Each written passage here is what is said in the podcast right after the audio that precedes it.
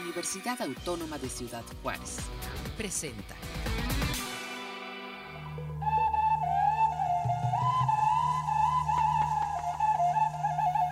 Las lenguas indígenas.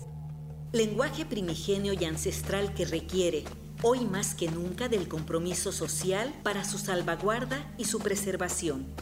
El maestro lingüista Rafael Félix Quesada nos dice, Actualmente ya no es así y se reconocen más de 69 lenguas indígenas como lenguas nacionales, junto con el español. Los mismos escritores indígenas lo han dicho, que sus lenguas originarias son la lengua indígena y el español. No están peleadas con ninguna de las dos. Ellos consideran que en sus comunidades son bilingües la mayoría de ellos y tratan de preservar y de convivir el español junto con la lengua indígena. 21 de febrero, Día Internacional de la Lengua Madre, recordando nuestra raíz yoreme, orgullo y patrimonio de Sinaloa.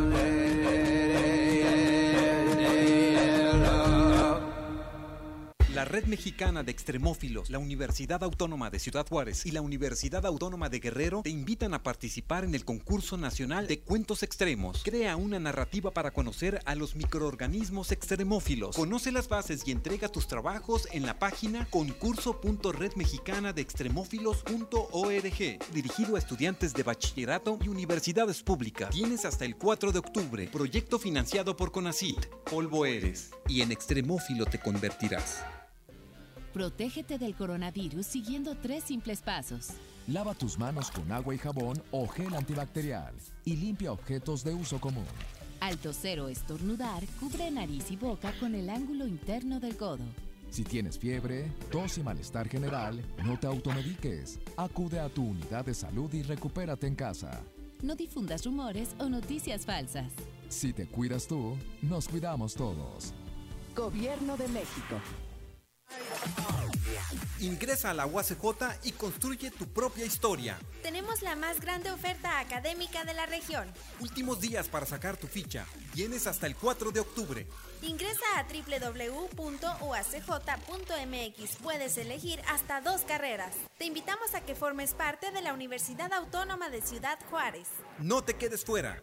Entrega de fichas para el semestre enero-junio 2021. Somos UACJ.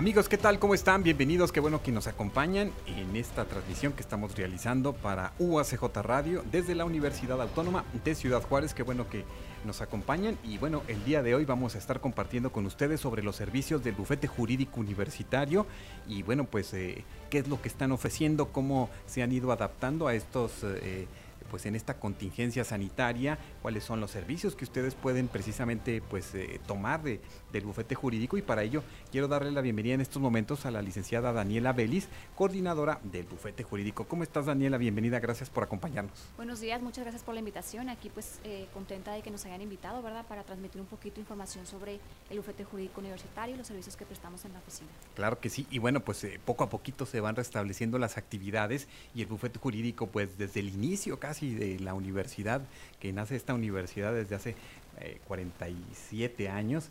Estamos precisamente, bueno, que estamos a punto de cumplir 47 años. Eh, bueno, pues da este servicio a la comunidad juarense para pues la solución de problemas legales y esto poco a poco pues eh, ha dado la posibilidad de que el bufete pues de estos servicios en tantos años no es muy importante este espacio de la universidad que ofrece a la comunidad sí efectivamente la universidad desde sus inicios se dio la tarea de apoyar a la comunidad juarense específicamente eh, o buscando sobre todo los escasos recursos, ¿verdad? Apoyarlos en los procedimientos legales. Al momento de que no tuvieran ellos la posibilidad de acceder a un abogado particular, bueno, la universidad pone a su disposición esta oficina para el apoyo tanto en asesorías como en representación.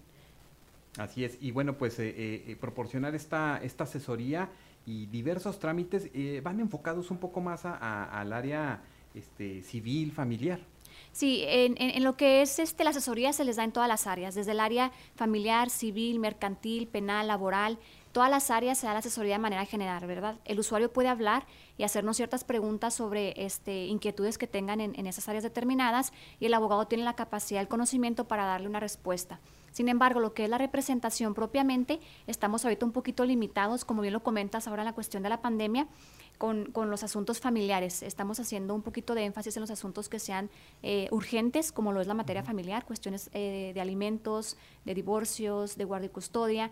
Estamos enfocándonos en esa área, pero realmente el jurídico, desde sus inicios, la asesoría ha sido en todas las áreas y la representación de igual manera en, varias áreas, a excepción del área penal. ¿no? Claro, y bueno, y sabemos que indudablemente los juzgados estuvieron también eh, pues haciendo una pausa, se van restableciendo las actividades, por así decirlo, y bueno, pues esto también frenó un poco muchos trámites, ¿no? Que se han de haber quedado ahí pendientes para muchas personas. Sí, sobre todo porque tribunales cerró también desde aproximadamente el mes de marzo, entonces muchos procedimientos que ya estaban iniciados se tuvieron que detener y ahora vamos regresando, igual adecuándonos a los nuevos sistemas que están este, utilizando en juzgados, los protocolos que ellos están implementando y a su vez pues van sacando los procedimientos poco a poco, ¿verdad? Que también se encontraban este, detenidos desde el mes de marzo y iniciando con los procedimientos nuevos que se van presentando. Sin embargo, pues sí fue una carga de trabajo fuerte para tribunales y para nosotros de igual manera porque vamos adecuándonos a este tipo de, situaciones. Bueno, y ustedes siguieron atendiendo de todas formas a pesar de la contingencia, ustedes implementaron todo un proceso interesante para darle seguimiento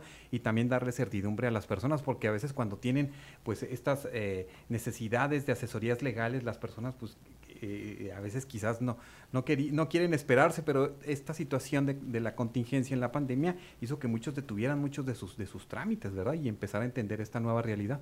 Sí, claro. Lo que nosotros eh, detuvimos un poquito fueron los procedimientos, porque nosotros estamos muy ligados a lo que son los tribunales, tanto civiles, familiares este, y, y en materia federal, y obviamente tuvimos que adecuarnos a sus tiempos, pero nosotros continuamos dando el apoyo y el servicio mediante eh, llamadas telefónicas, implementamos un correo electrónico para las personas que tuvieran este, la necesidad de contactarnos por ese medio, abrimos lo que es una página de Facebook y este, pusimos a disposición unos, número, unos números de celular para que también por ese medio nos pudieran contactar, ya que estábamos laborando desde nuestro domicilio. ¿no? Bueno, ahora, ahora ya eh, están abriendo las oficinas y poco a poco con toda esta cuestión de salubridad se están atendiendo las personas de acuerdo a, pues a lo que ustedes van requiriendo. Ahora nos compartes un poco más sobre esto, pero eh, pues aún estamos en este mes de, septiembre, donde siempre se nos invita en el mes de septiembre, lo recordamos mucho porque lo planteamos como el mes del testamento.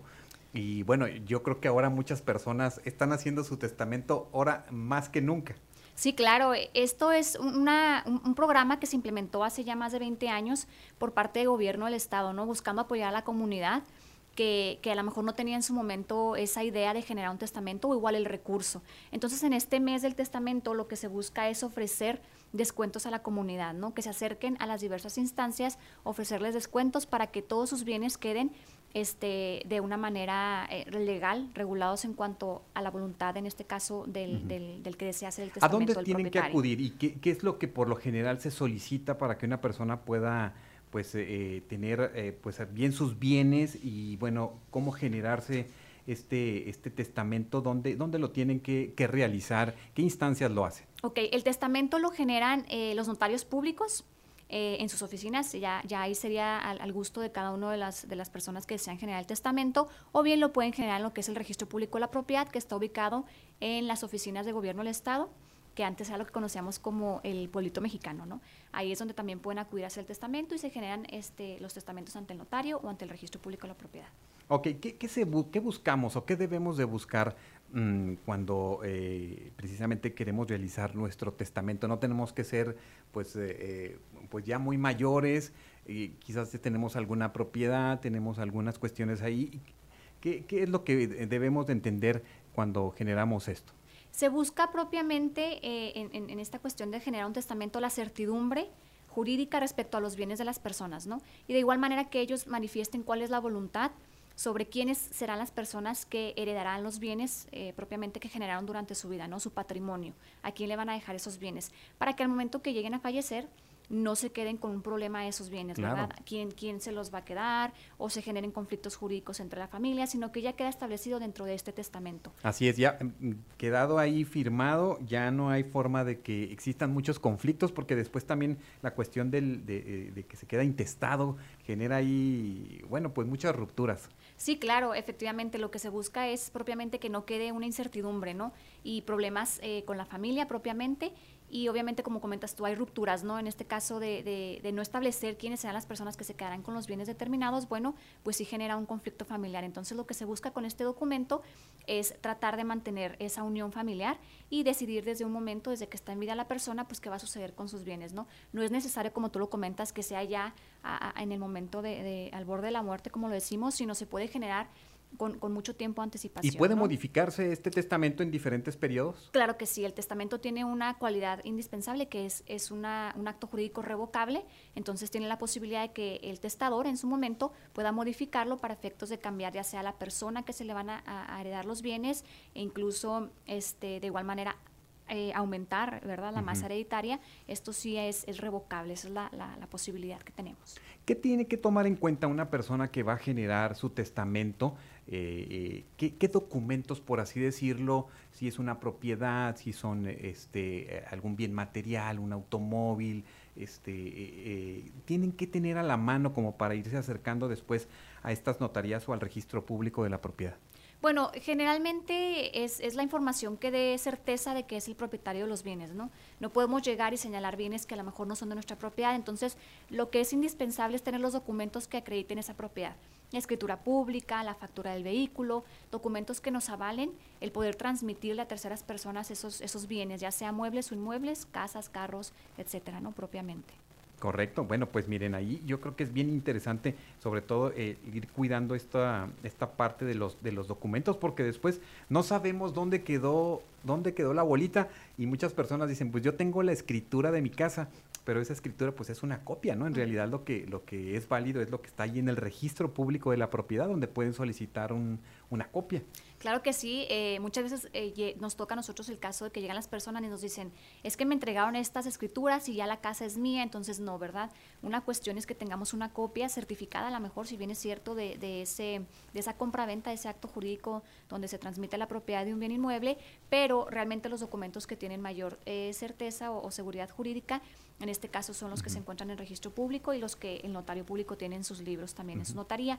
Esa copia lo que hace es establecer ese título de propietario, ¿no? Que tiene eh, la persona. Pero para poderlos transmitir, pues es necesario realizar otros actos jurídicos como es la compraventa, en este caso el testamento u otros actos jurídicos para trasladar esa propiedad, ese dominio del bien inmueble a una tercera persona. Y si esto se hace con tiempo también es bien importante porque en ocasiones las personas, pues hay errores a veces en las actas de nacimiento, en los CURPS, en, los RFCs, en tantas eh, eh, pues eh, puntos de candado que están ahí que de repente pues atrasan muchas cosas.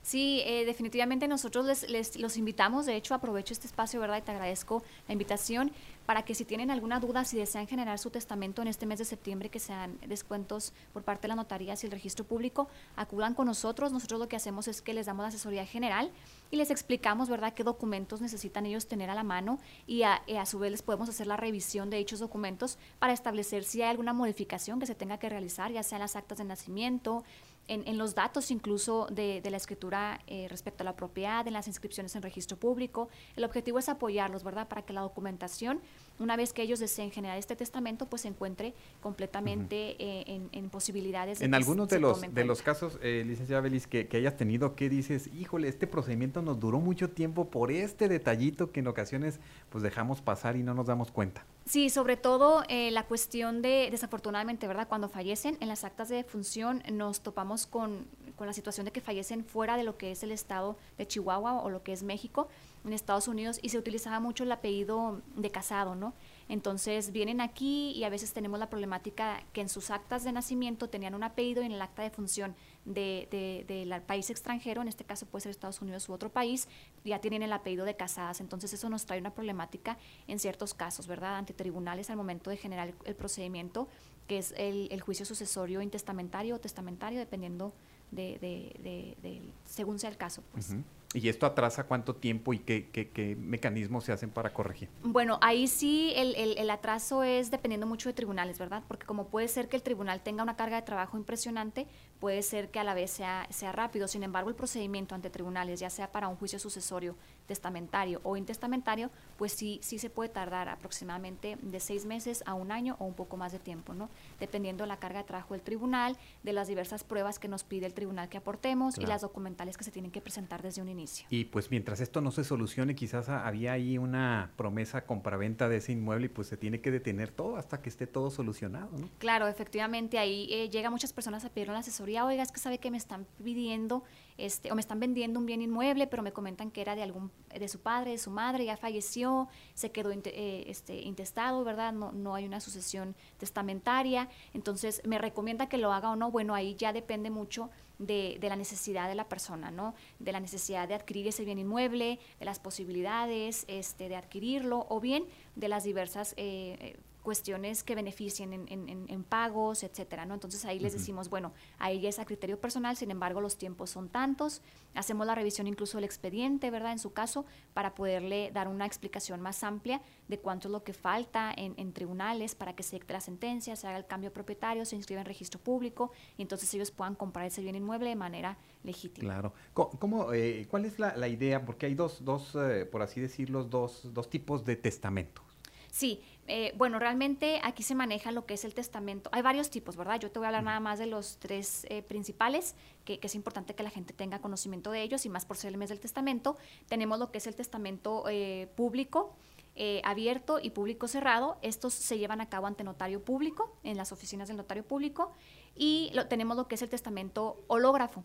Este testamento se hace a puño y letra del testador y se lleva a cabo en el registro público de la propiedad. Se deposita en el registro y no se abre sino hasta en tanto la persona fallezca o bien esta desee generar alguna modificación. ¿no? Entonces, esos son los tipos de testamento. El otro público abierto y cerrado pues es el que se genera ante notario público, donde vamos eh, el público cerrado con dos testigos y el notario da fe de que se está presentando un testamento ahí este, con él, ¿verdad? No se abre, sino que se queda hasta en tanto se genere este procedimiento judicial que se llama sucesión testamentaria.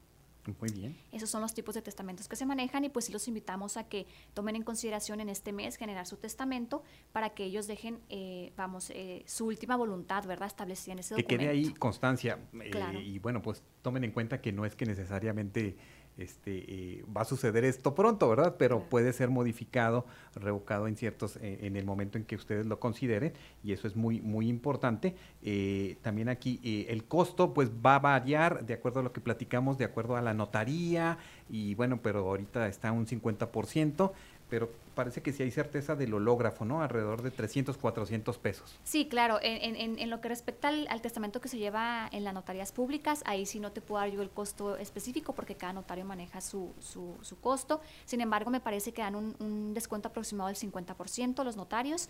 Entonces, pues sí es recomendable que se acerquen al notario que más este, tengan ellos confianza, si ya lo conocen o si no, pues pueden investigar. Hay, hay un, directorio de notarios públicos y a su vez el hológrafo, como lo comentas, es un testamento que el registro público maneja un costo aproximado de 349, 400 pesos aproximado y se manifiesta en la página de gobierno del estado, chihuahua.gov.mx. No, pues miren, ahí está con esta información que nos da, por lo menos nos vamos a, preocupar un poco por este, por este tema y a lo mejor, fíjate, hay muchas personas que tienen ahí un problemita en el, como les comento a veces en el RFC, a veces para, para jubilarse, ¿verdad? A veces también tienen, y tienen que esperarse hasta que arreglan estas situaciones en el seguro social, en el, en el eh, pues en el SAT, en todos estos y bueno, hay que hay que echarle una vuelta a todos esos documentos, ¿no? Sí, hay que revisarlos, siempre hay que revisar los documentos, incluso nos ha tocado las actas de nacimiento que traen un error en el nombre, alguna letrita o algo y ya eso puede modificar y, ampliar los términos, ¿no? Entonces hay que revisar los documentos, hay que acercarse a las personas que tienen la experiencia y el conocimiento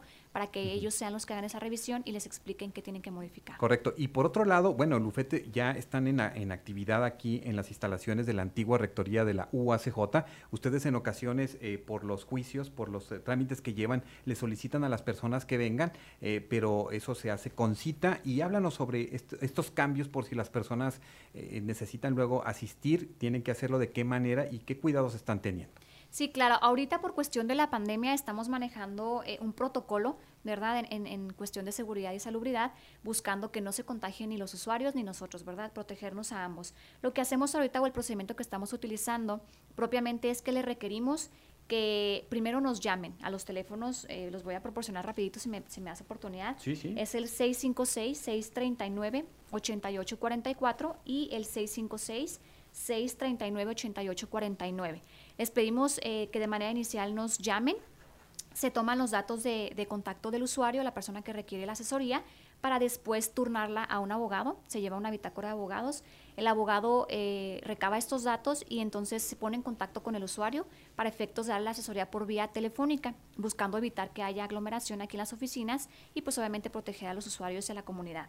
Después de esto, si el usuario cuenta ya con la documentación, y está en condiciones de que se inicie el procedimiento, entonces ya se le otorga una cita para que acuda aquí a las oficinas este, en la antigua rectoría, en un día y hora específico, se atiende por parte del abogado y tenemos todo un protocolo de salubridad, ¿no? Tenemos las instalaciones protegidas y acondicionadas para efecto de que estén ellos en, en resguardo en cuestiones de salud.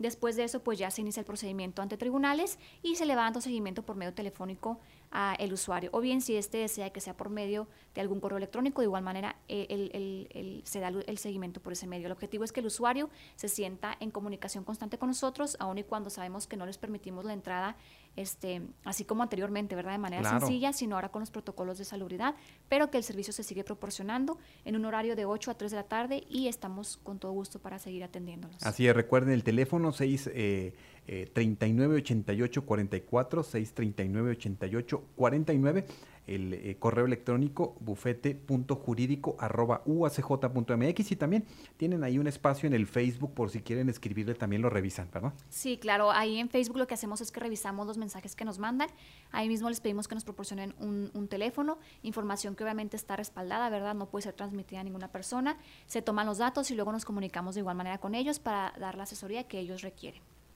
Pues miren, ahí está, ya conocimos un poco más de, de, pues, de, la actividad que se genera en el bufete eh, jurídico de la UACJ y bueno, pues eh, queríamos eh, que nos acompañaran un poquito para recordarnos los servicios que ofrecen, pero que nos hablaran un poco sobre, pues sobre este mes, este mes del testamento y seguro a veces se extiende este, estos descuentos para octubre, algunas notarías eh, y algunos espacios, así es que este, pues aprovechen eso y bueno, pues aseguremos este pues el patrimonio, lo, lo mucho o lo poco que tengamos. Claro que sí, asegurar nuestro patrimonio, ¿no? Como comentas tú, lo mucho o lo poco, eso no es lo importante, sino tener eh, la posibilidad de, de manifestar nuestra voluntad y dar certidumbre sobre qué va a pasar con esos bienes. Y igual los- les agradecemos el espacio y la invitación que nos, que nos generaron y pues estamos para servir a toda la comunidad juarense, que es el objetivo principal de esta oficina. Claro que sí, y pues un saludo a todos los compañeros y compañeras que trabajan allí en el bufete jurídico y sabemos que están ahí pues con mucho trabajo, muchas actividades porque tienen que sortear ahí los ahora los juzgados que ya están un poco ya están abiertos, ya están con ciertas también condiciones de cuidado sanitario y pues bueno, sabemos que ustedes continúan pues desarrollando este servicio que ofrece la Universidad Autónoma de Ciudad Juárez para nuestra comunidad. Claro que sí, muchísimas gracias. Eh, efectivamente, los juzgados también utilizaron protocolos nuevos y tenemos que irnos adecuando a ellos. Entonces, que sí nos tengan un poquito de paciencia los usuarios, ¿verdad? La asesoría y la representación se les va a proporcionar, pero vamos un poquito este, lentos ahí por la cuestión de que nos estamos adecuando también al sistema de los tribunales, pero ya estamos laborando. Claro que sí, pues eh, licenciada Daniela Vélez, muchas gracias y, y- y gracias por acompañarnos. Les invitamos para que nos, nos visiten eh, en otro momento y pues hablemos de algunos de los temas importantes que, que eh, también son interesantes. Hay muchos temas. Ahora, por ejemplo, yo observé en esta pandemia el tema de la guardia y custodia, ¿no? O sea, todo eso se detuvo. Los padres de familia que salían los hijos el fin de semana con el papá o con la mamá, eh, pues a veces ya no pudieron hacerlo y todo se concentró en un espacio. Sí, definitivamente ese tema es bien importante. Es, eh, en, yo creo que un 70% de los casos que estamos teniendo en el jurídico en este momento, la guardia y custodia, ¿verdad? Porque muchas madres de familia buscan proteger a sus hijos. Entonces, si el papá sale a trabajar constantemente y había una convivencia los fines de semana, pues ahí hay un poquito de, de, de reserva, ¿no? Es que no sé si se contagió, no se contagió, hubieron personas positivas en su trabajo y pues traen ese temorcito, ¿no? Eh, lo que buscamos es darles una asesoría, una información adecuada respecto al derecho que tienen los menores de convivencia con sus padres pero también buscando proteger al menor en todo momento, ¿no? Ese es un tema muy importante, esperemos que en un momento nos inviten. ¿Lo tocamos? Para tocarlo con todo gusto. Claro que sí, sí, muy, muy interesante y muy importante este tema. Eh, y bueno, y muchos más que tienen que ver con, con el área jurídica que maneja aquí precisamente eh, el bufete jurídico universitario. Eh, pues, licenciada Belis, muchas gracias y bueno, estamos en comunicación. Al contrario, muchas gracias a ustedes por el espacio, por el apoyo y por tomarnos en cuenta. Y les recuerdo nada más a la comunidad que estamos a sus órdenes aquí en la antigua rectoría en un horario de 8 a 3 de la tarde para servirles y apoyar a la comunidad juarense en todo momento. Muchas gracias. Muchas gracias. Gracias a, Rafael Vaquera en la transmisión. Muchas gracias a Gilberto Valtierra, Elizabeth Wickman eh, en eh, la realización de esta pues transmisión el día de hoy aquí a través de Facebook Live. Hasta nuestro próximo encuentro y recuerden que eh, en unos minutos vamos a estar hablando sobre el coloquio internacional de las culturas del desierto, así es que les invitamos a que estén atentos un poco más adelante alrededor de las 12 del mediodía. Regresamos aquí en UACJ Radio. Este fue un programa de la Dirección General de Comunicación Universitaria de la Universidad Autónoma de Ciudad Juárez.